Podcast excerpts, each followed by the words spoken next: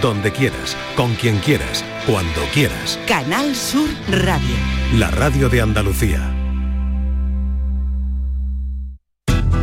Por tu salud, en la tarde de Canal Sur Radio.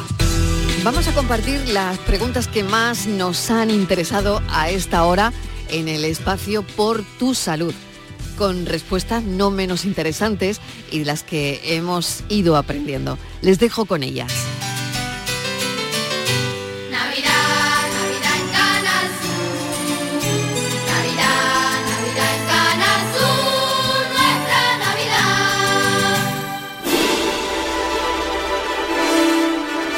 Y la pregunta de hoy es la siguiente. ¿La falta de sueño puede afectar al sistema inmunitario?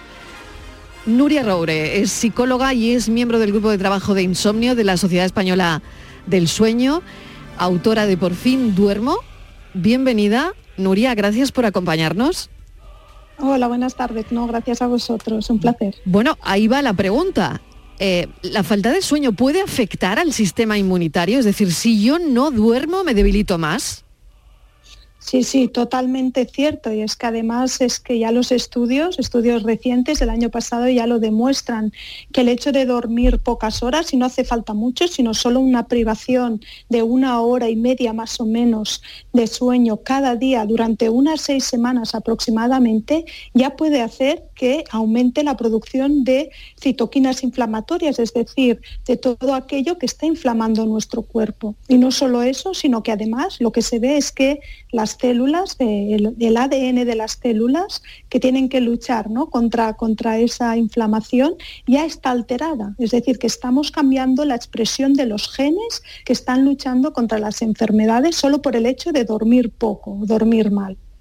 Ha utilizado usted un término que me ha dado un vuelco el corazón, citoquinas, porque esto se utilizaba en, en la COVID-19.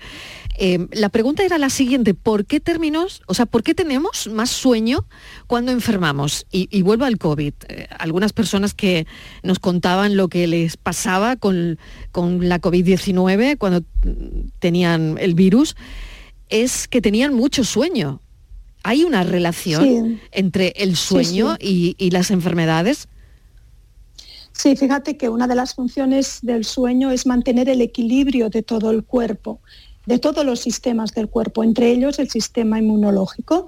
Cuando nosotros estamos enfermos o contraemos una infección, nuestro cuerpo lo que hace es luchar, ¿no? Tiene que generar más defensas para luchar contra estos patógenos. Pues bueno, el momento en que se generan esas defensas es mientras dormimos. Por lo tanto, nuestro cuerpo, que es muy inteligente y como decimos, tiende a ese equilibrio, pues lo que hace es generarnos más sueño para que tengamos más tiempo para poder producir todas defensas. Además, se vio cuando el COVID, que se estudió ¿no? la relación que tenía también el hecho de vacunarse y después de vacunarse, si las personas dormían bien o no, eso hacía que pudieran tener o generar más anticuerpos, es decir, las personas que se vacunaban y después estaban durmiendo bien, generaban más anticuerpos que las mismas personas recibiendo las mismas dosis pero sin dormir. Por lo tanto, eso lo que nos demuestra es que el sueño es un, promo- un promovedor, ¿no? un promotor de las defensas que necesita nuestro cuerpo y al contrario, el hecho de no dormir lo que hace es que nuestro, nuestro cuerpo pues, tenga más tendencia a inflamarse y por lo tanto pues, a generar más patologías, sobre todo patologías crónicas. No sé si el doctor Corrales quiere añadir Sí, algo. no, quería solamente añadir que, bueno, por desgracia, en el COVID lo que esas alteraciones del sueño o esa tendencia al sueño venían provocadas principalmente por la hipertermia, es decir, por la fiebre. Por la fiebre también, el COVID, claro. Y en algunos casos graves, por desgracia, cuando ya se afectaba a nivel respiratorio, cuando se altera el equilibrio entre el oxígeno, es decir, lo que tenemos que introducir en el cuerpo y lo que tenemos que echar, el, el CO2, en esos casos de COVID grave, esas alteraciones también de los, de los, de los gases eh, podían provocar una Te tendencia adormilaban, ¿no? A adormilar, un efecto narcótico. sí. Ujú. La doctora Martínez Broca también está escuchando atentamente y no sé si quiere añadir algo No, no, me porque es, es un tema muy interesante, la verdad. Me parece interesantísimo estas conexiones, ¿no? Que nos parecen, eh, bueno, Mm. Sí, sí, eh, sí, sí. Y, que, y que realmente existen y tienen evidencia de que esto, de que esto es así. Incluso, bueno, pues eh, también afecta eh, no solo al área bueno, inmunológica, sino al, área metabólica, ¿no? O sea que, eh, la falta de sueño afecta a muchísimos de nuestros puedes engordar. de la salud. Claro, puedes engordar, ¿no? Esto no sé si es un mito. sí, sí, sí, está asociado A, mayor enfermedad metabólica, sí. Sí, sí. Es eh, curioso. tanto cuando, nos, cuando nosotros no dormimos bien, lo que hacemos es alterar las hormonas de la saciedad y del hambre, ¿no? la leptina y la grelina, y eso hace que, tengamos más tendencia al día siguiente a comer más, a picar más entre horas y además más producto calórico, con lo que hay más tendencia al sobrepeso y a, y a la obesidad. Sí, sí. ¿Y todo esto se arregla durmiendo? pues, pues sí, ¿no? Algo tan sencillo, algo tan sencillo y tan económico ¿eh? como es el dormir, pero que por desgracia pues cada vez nos cuesta más, ¿no? En esta sociedad, pues con este estilo de vida que tenemos y esos hábitos que acabamos incorporando, pues parece que una de las consecuencias de eso pues es empeorar en el sueño, ¿no? Ya más de la mitad de los ah, españoles y españolas se están refiriendo pues que tienen un sueño inadecuado o que no están satisfechos con su sueño. Claro, porque ¿cuánto dormimos de media? Porque eso está ahí, ¿no? Eh, somos un, en España, somos un país que, que madruga, pero que también se acuesta muy tarde. Mm, y los que hemos vivido en otros países sabemos que esto es así. Sí, sí, sí. Además, fíjate que entre semana los españoles y españolas no llegamos a dormir ni las siete horas que solemos recomendar los expertos. Llegamos a, estar privados de sueño totalmente y con las consecuencias que tenemos al día siguiente cuando tenemos que ir a trabajar, pues la falta de rendimiento a nivel laboral, también en la falta de concentración, de atención, nuestro estado de ánimo, que estamos más irritables y además pues también eh, a nivel emocional, con tendencia a más ansiedad, más depresión, etcétera. Me imagino que hay tratamientos para todo esto. Nuria Robre, muchísimas gracias por habernos acompañado, psicóloga y miembro del Grupo de Trabajo del Insomnio de la Sociedad Española del Sueño. Gracias, un saludo. Muchas gracias a vosotros, un placer.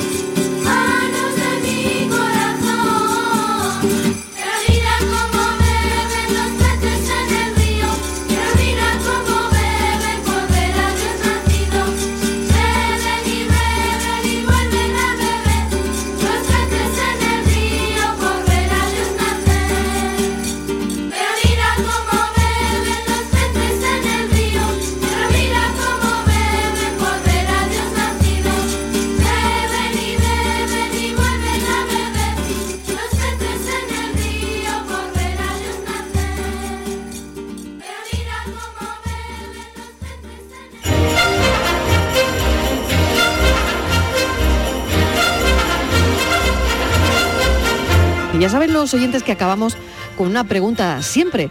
¿Qué hacer ante una picadura? Esa es la pregunta de hoy, tipo remedios inmediatos, si se puede distinguir las picaduras de diferentes insectos. Y para eso tenemos a la doctora María Berta Ruiz León, alergóloga del Hospital Universitario Reina Sofía de Córdoba, responsable en funciones de la sección de alergología de la unidad de inmunología y alergología. Doctora Ruiz León, bienvenida.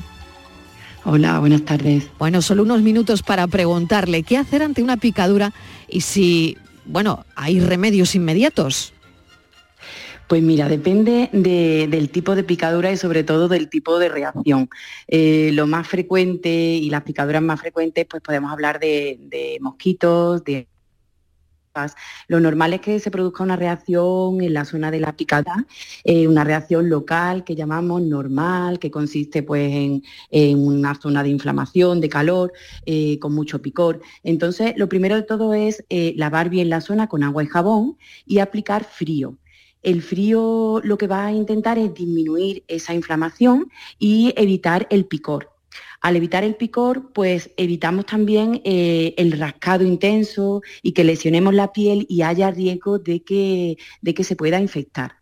Eh, después de, aplicar eh, ese frío, que además debemos de, siempre tener cuidado de si cogemos hielo, no aplicarlo directamente en la piel porque se puede quemar, podemos utilizar también cremas de corticoide local en la zona y antihistamínicos para el picor.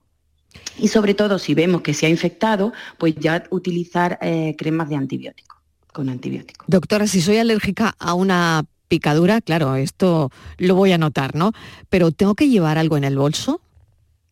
Pues si somos alérgicos y, ya no tenemos esa reacción local, sino que es una reacción mucho más exagerada, bien en la zona, o em, hemos tenido otro tipo de reacción que es la generalizada, eh, donde se producen reacciones a distancia, salen ronchas por el resto tenemos dificultad para respirar, eh, mareo, visión borrosa, son reacciones ya graves.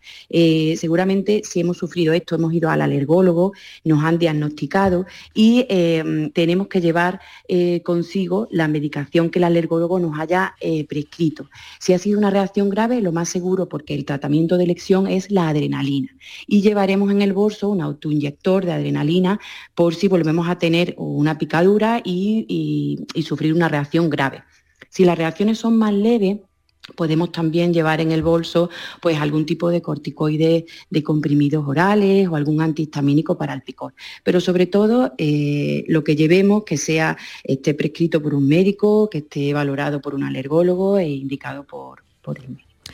Doctora, pues le agradecemos enormemente que nos haya dado estos consejos. Nosotros acabamos, como le digo, cada día con una pregunta. La verdad es que no sé si estas personas pueden estar al aire libre donde hay insectos y hay algún consejo para ellos. Porque una persona que tiene muchísima alergia a las picaduras y que, bueno, pues un buen día hay una paella en el campo, claro, ¿qué hacen estas personas? ¿no? Una se lo plantea.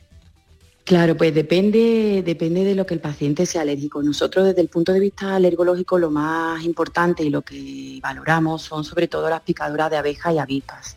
Em, em, en estos casos eh, los pacientes son valorados, son diagnosticados y eh, de forma personalizada, si el paciente se, está sensibilizado, tiene alergia a ese veneno, hay un tratamiento eficaz. ¿Vale? Un tratamiento que consiste en vacunas.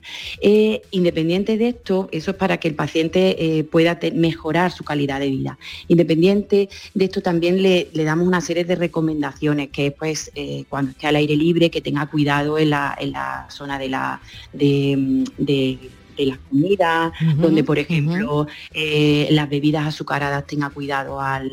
no dejarlas a mano, ¿no? Claro si se alejen de la zona de basura, eh, no caminar descalzos, si se acercan a colmenas o avisperos, mm, alejarse sin hacer muchos movimientos bruscos. Lo tengo que dejar aquí, doctora Ruiz León. Muchísimas gracias por habernos atendido y espero que todo esto, todos estos consejos les sirvan a los oyentes. Un saludo, muchísimas gracias.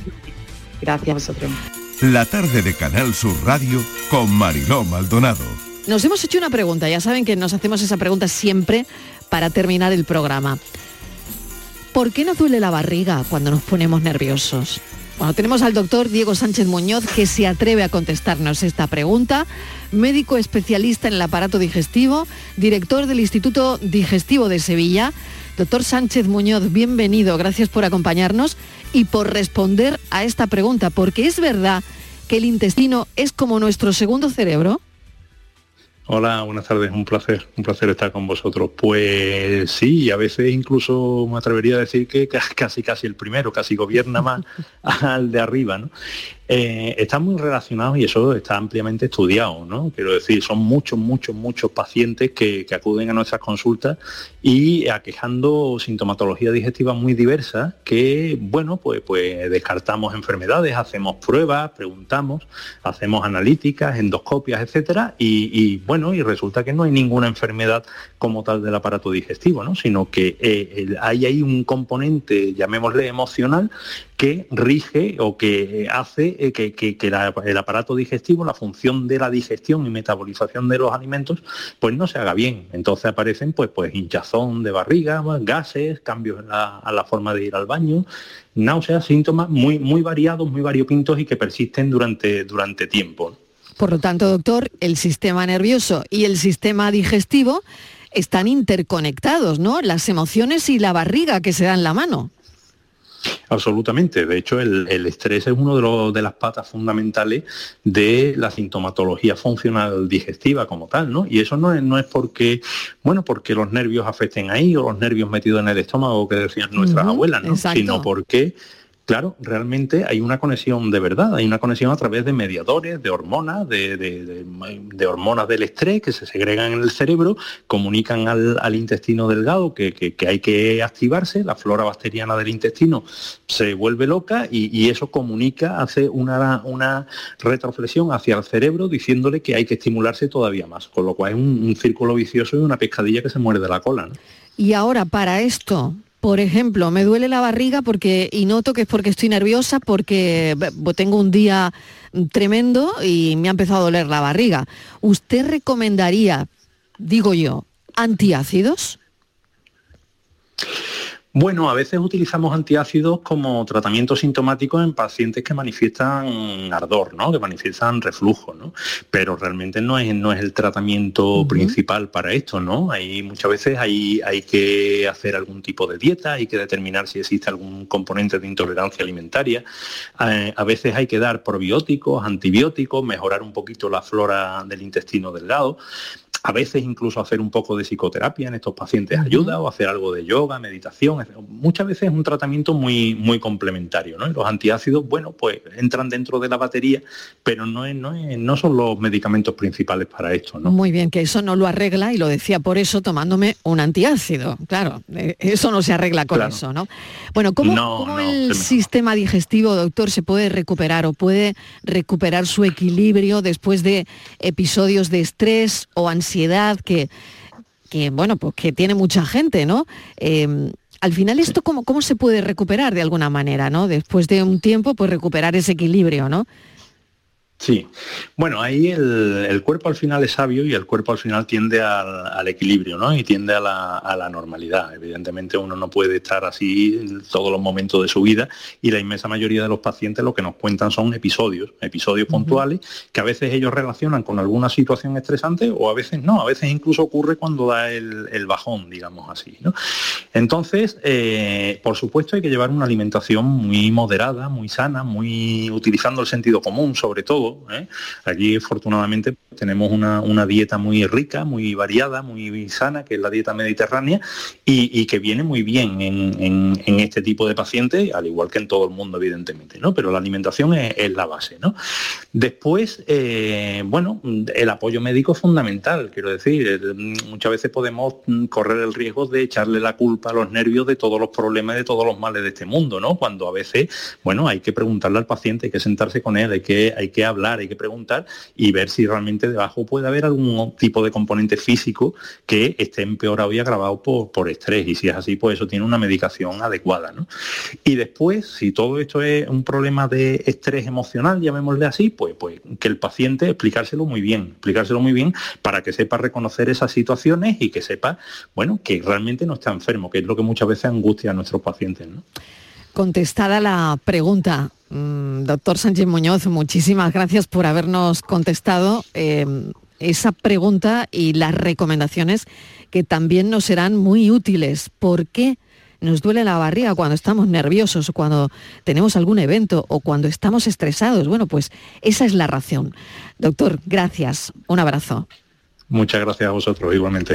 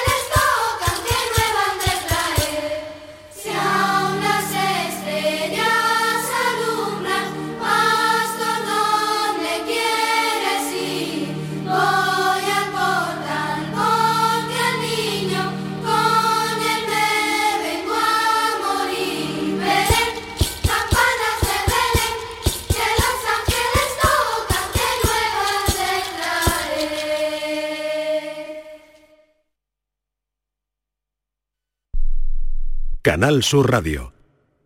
Bienvenidos a Sacaba. Mil metros de electrodomésticos con primeras marcas. Grupos Whirlpool, Bosque y Electrolux. Gran oferta en frigoríficos. Combi Corbero en blanco y no frost por solo 359 euros. Y solo hasta fin de existencias. Solo tú y Sacaba. Tu tienda de electrodomésticos en el Polígono Store en calle nivel 23 7. Sacaba.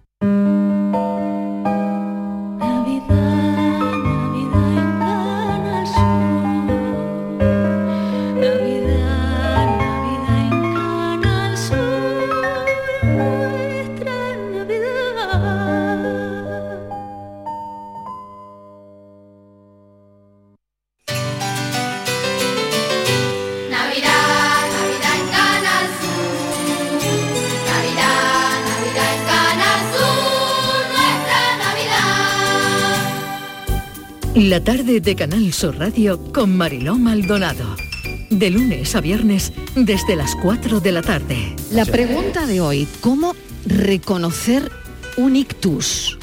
Hemos querido llamar al doctor Rafael Bustamante, neurólogo, en el Hospital Regional Universitario de Málaga. Doctor Bustamante, bienvenido, gracias por acompañarnos. Muchas gracias, buenas tardes. La pregunta es sencilla, no sé si la respuesta lo es tanto.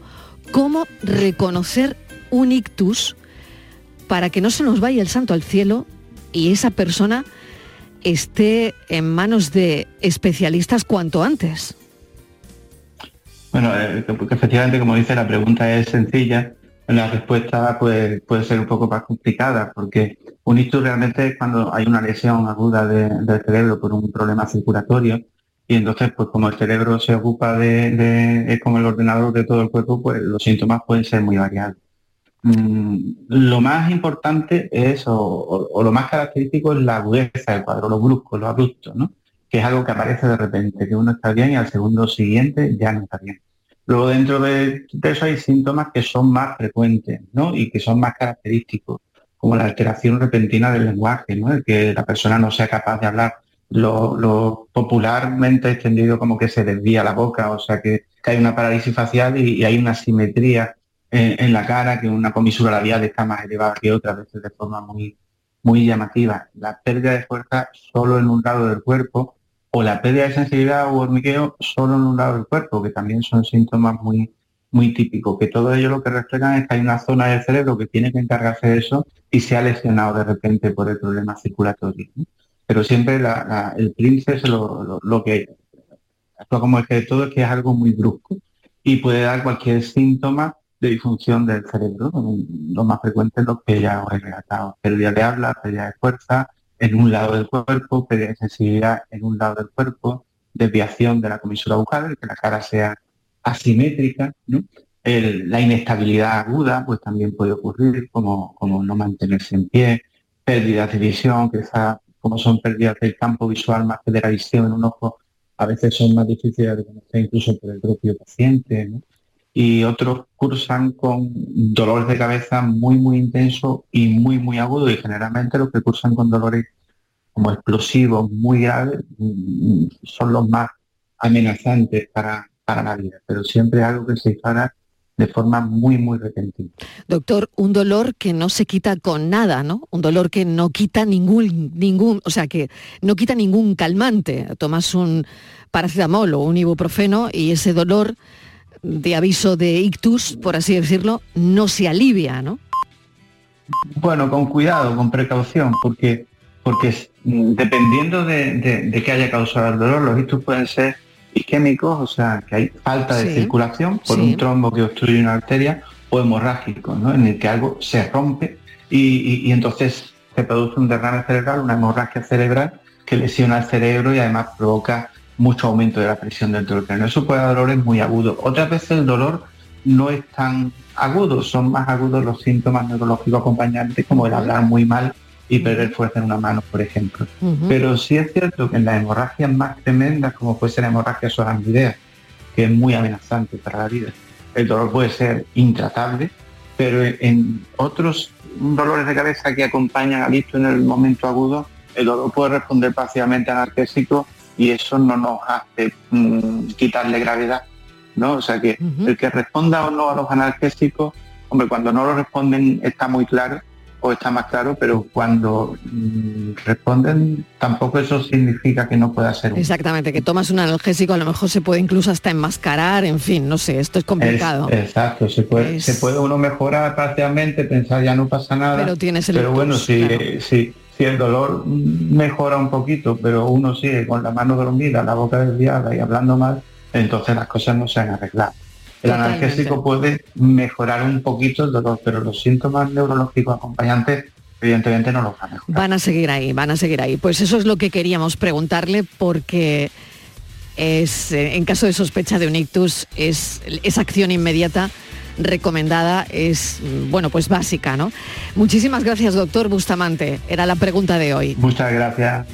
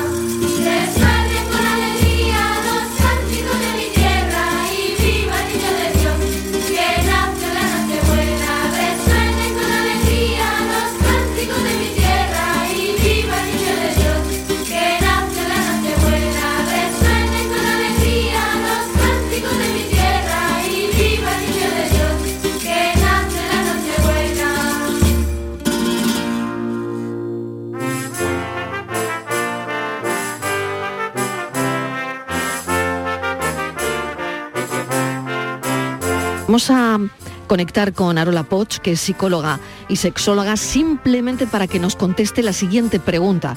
¿Qué es lo que más hay que saber o lo más importante que hay que comprender sobre las enfermedades de transmisión sexual? Bienvenida, Arola Poch, gracias por acompañarnos. Hola, muy buenas tardes. Gracias por, por- por contar conmigo. La consulta que me hacías, ¿qué es lo que tenemos que saber sobre las infecciones de transmisión sexual? Que siguen estando ahí y que son importantes. ¿Qué quiero decir? Posiblemente hayáis visto algunas noticias de que están aumentando muchísimo los contagios Eso es. y, un- y uno de los porcentajes enormes. Y yo creo que uno de los motivos es porque se ha perdido el miedo a las, a las, a las infecciones. Antes, por ejemplo, teníamos el VIH, provocaba el SIDA, que era una enfermedad, mm, bueno, bueno, la sentencia de muerte prácticamente. Gracias al avance de la ciencia, pues ahora está controlado. No curado, pero controlado. Entonces, bueno, parece que nos hemos relajado, que, que bueno, que todo tiene cura, que no hay para tanto, y yo creo que nos lo hemos de tomar en serio, porque una buena salud sexual es eh, disfrutar de nuestra sexualidad y hacerlo sin ningún tipo de consecuencia. Entonces tenemos mm, formas de controlarlo. El uso del preservativo cuando es un encuentro de riesgo debería ser imprescindible. Y a ver si, pues eso, nos tomamos en serio de que están ahí las ITS y que las podemos controlar y disfrutar mucho más del placer que nos da la buena sexualidad. Me quedo con eso, Arola Poch. Muchísimas gracias. Un saludo enorme.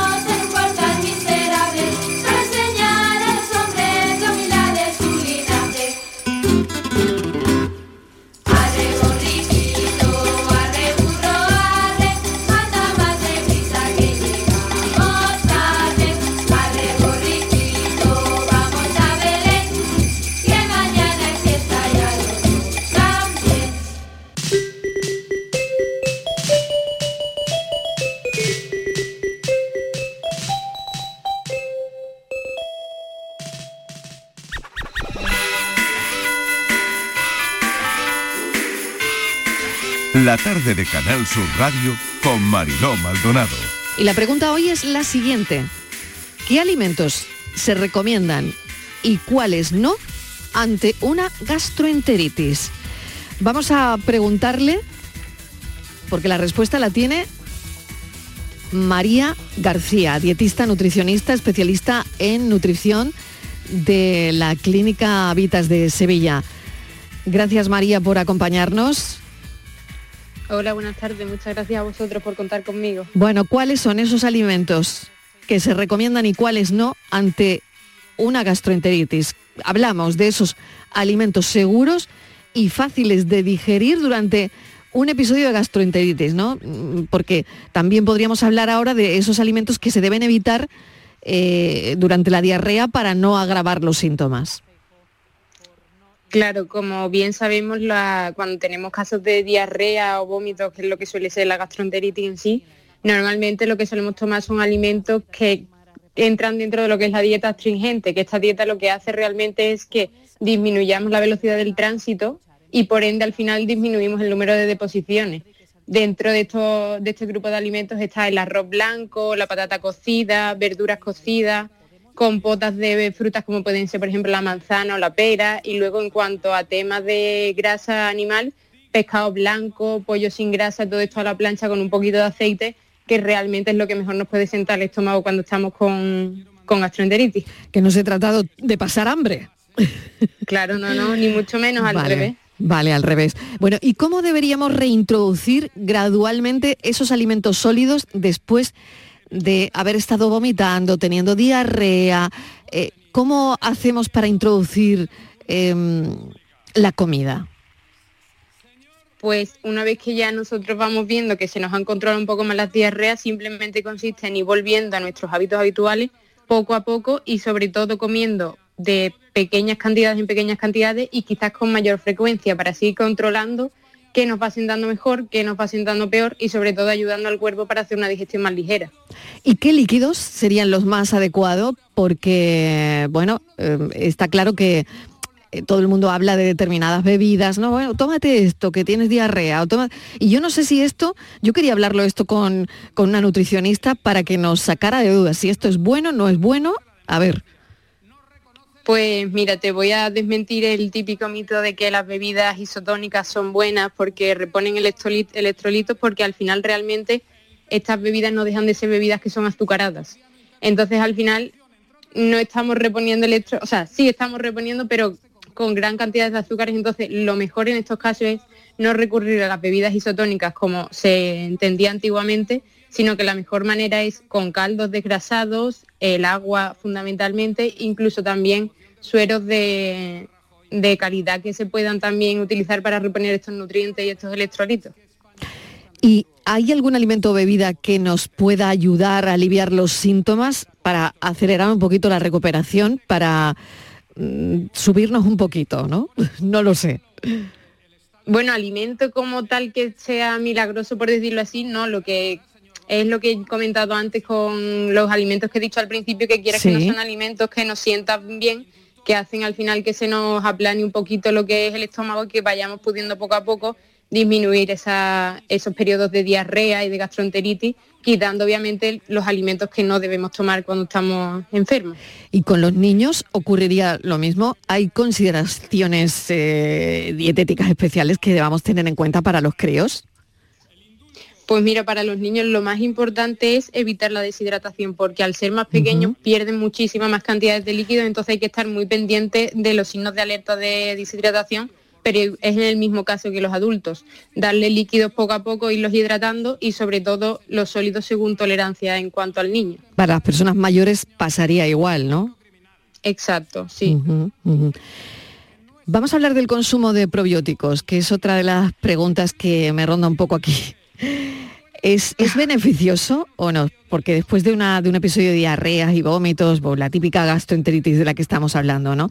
Mm, Todo el mundo dice, bueno, esto es que mm, la flora intestinal se tiene que restaurar de alguna manera. Entonces, el consumo de probióticos, mm, ¿benefician? ¿No? Pues mira, está demostrado que durante la gastroenteritis como tal es beneficioso ya que puede ayudar a cortar lo que es la duración de las diarreas, con lo que al final realmente estamos ayudando al cuerpo a cortar antes estos periodos de diarrea. Y después de la gastroenteritis, obviamente también es beneficioso porque ayudamos a la flora a regenerarse y sobre todo a nuestra microbiota intestinal que necesita un poquito de ayuda para que nuestro tránsito vuelva a su funcionamiento normal. Atención pregunta, macrobiota, que esto igual los oyentes algunos... Micro, microbiota. Micro, micro y macro, ¿no? Micro y macro, pero micro. A ver, vamos con la micro primero. Los oyentes igual eh, es la primera vez que lo oyen. La microbiota, ¿qué es exactamente? Pues mira, la microbiota no es más que nuestro conjunto de microorganismos, por decirnos así, que tenemos en nuestro cuerpo. Está formado básicamente por bacterias, hongos, virus, pero realmente son microbiota salud, o sea, microbiota que no es perjudicial para nosotros, es decir, son microorganismos que nos ayudan a tener esa- esas digestiones y esos tránsitos normales. Por ejemplo, cuando muchas veces la gente tiene intolerancias y, mm, y alergias alimentarias, esta microbiota se deteriora, entonces lo que hace es que estos patógenos que tenemos nosotros no nos están ayudando a hacer bien la digestión, a que nuestro intestino funcione correctamente. ¿Y la macrobiota? ¿Existe? Pues mira, la existe? vi- A ver. Sí, sí, la macrobiota también existe, también son organismos que habitan también nuestro tracto digestivo y realmente hacen mm, la misma función que, que la microbiota, solo que son distintos microorganismos, por decirlo así, para que la gente lo entienda, son distintos bichitos. ¿Y cómo, cómo afecta, por ejemplo, voy a poner encima de la mesa el café, em, el alcohol, las bebidas carbonatadas durante un episodio de gastroenteritis? Bueno, durante los periodos de gastroenteritis estos, este tipo de bebidas deben estar eh, eliminadas totalmente porque, como ya he dicho, eh, por ejemplo, los refrescos y las bebidas energéticas tienen muchas cantidades de azúcar y después el alcohol, obviamente también si ya de por sí a una persona que está sana muchas veces nos sienta regular, a la gente que sufre gastroenteritis pues mucho peor. Igual que por ejemplo con los alimentos, los alimentos que sean muy grasos o que sean muy ricos en fibra, en este periodo de, de enfermedad deberíamos evitarlo porque la fibra es buena, pero obviamente si mientras estamos con el estómago suelto le metemos al cuerpo más fibra, al final realmente lo que estamos es favoreciendo que vayamos al baño más continuamente. Y por último, ¿cuánto tiempo le lleva al sistema digestivo volver a la normalidad después de un episodio de este tipo que hemos podido estar pues pues no sé, una semana malillos, ¿no? Mm, con, con este tema. Vómitos, diarrea, ¿no? Eh, no sé cuánto tiempo, mm, en cuánto tiempo estamos bien, ¿no? Es verdad que uno se puede recuperar antes que el sistema digestivo o al revés. Claro, a ver, nosotros realmente nos podemos encontrar un poquito mejor, pero eso no significa que ya tengamos que estar comiendo mm, normal, por decirlo así, porque realmente nosotros podemos estar un poco más fuertes, con más vitalidad, pero el estómago tarda un poquito más en recuperarse. Es cierto que depende, como bien has dicho, si es una semana estando enfermo, si son 48 horas y también depende de, de la persona, no todo el mundo recupera igual, pero obviamente hay que tener un tiempo de cuidarnos más en ese sentido para no volver a recaer en esta gastroenteritis. María García, pues mil gracias por todas las recomendaciones. María García es dietista, nutricionista, especialista en nutrición de la clínica Hospital Vita Sevilla. Muchísimas gracias y un saludo. Gracias a vosotros.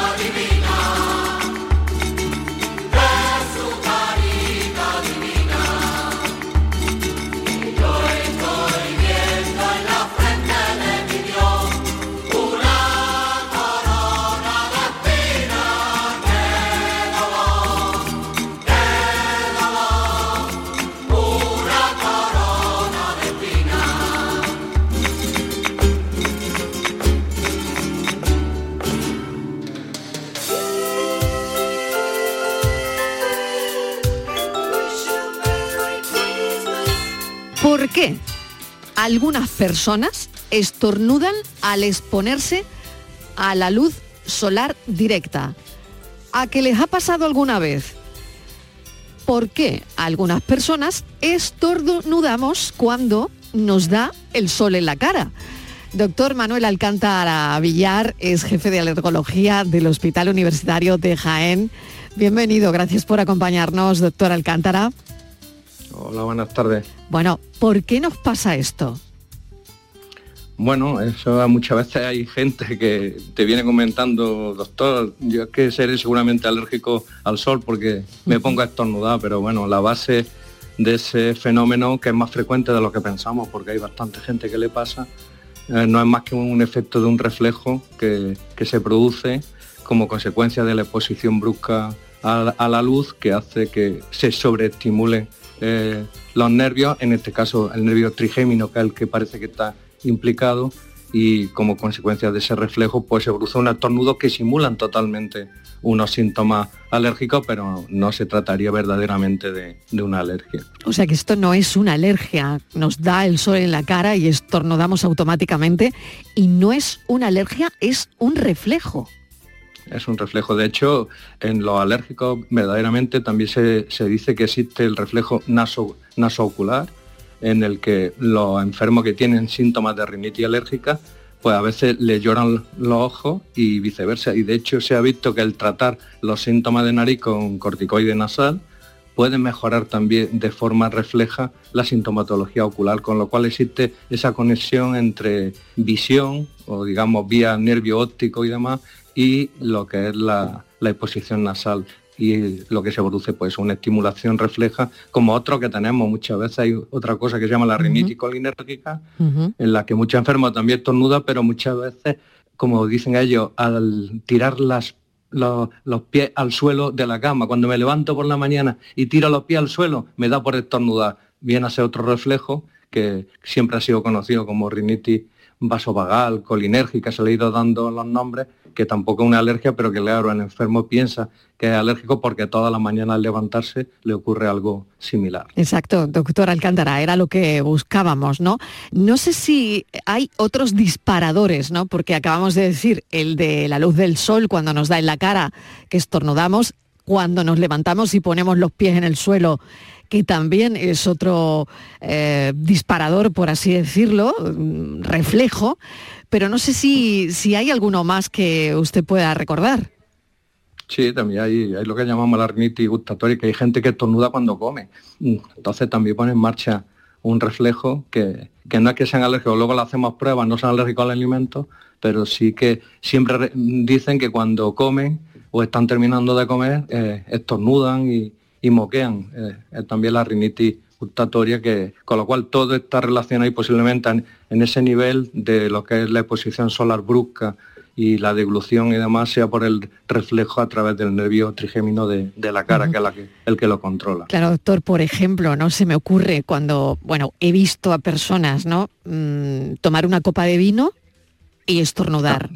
Tomar una onza de chocolate y estornudar, ¿no? Esto un poco va relacionado, es, Puede, pero son ahí esos disparadores, son esos Claro. disparadores o también puede ser alergia. También puede ser por el reflejo gustatorio, pero también en algunos casos es que esos alimentos son liberadores de histamina o llevan sulfitos, que eso sí puede estimular de forma también, ya por un mecanismo casi alérgico, no llega a ser alérgico, también podría producir sintomatología. Pero bueno, podría perfectamente, como la rinitis gustatoria, producir esas molestias al, al ingerir estos, estos alimentos. Pues queda resuelta la pregunta, doctor Manuel Alcántara Villar, jefe de alergología del Hospital Universitario de Jaén. Mil gracias, porque la verdad es que era una de estas preguntas que teníamos ahí y que acaba de, bueno, pues respondernos. Muchas gracias. Muchas gracias a vosotros por contar conmigo. Un abrazo. Pues no es una alergia, no es una alergia, lo acaba de decir el doctor Alcántara, el hecho de que algunas personas cuando nos da el sol, de repente estornudemos. Es un efecto reflejo. La tarde de Canal Sur Radio con Mariló Maldonado. Espero que les haya resultado interesante toda esta batería de preguntas, tanto como a mí, hacerle las preguntas a los expertos, porque siempre terminamos aprendiendo algo interesante. Lo dejamos aquí. Gracias por habernos acompañado. Ha sido, como siempre, un placer. Un beso enorme. Hasta la próxima.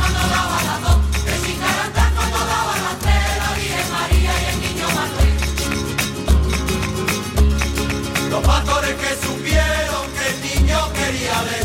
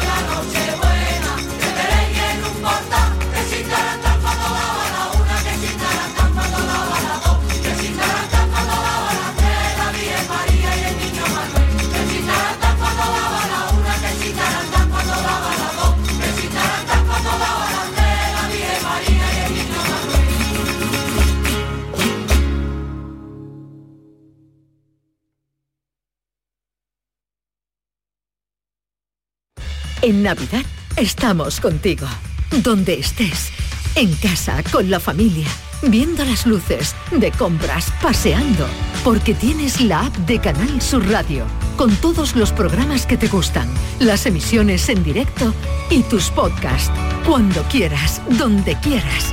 En Navidad seguimos contigo con nuestra app Descárgatela. Tienes todo Canal Sur Radio, Radio Andalucía Información, Canal Fiesta, flamencoradio.com y Canal Sur Radio Música para ti. En Navidad, también contigo.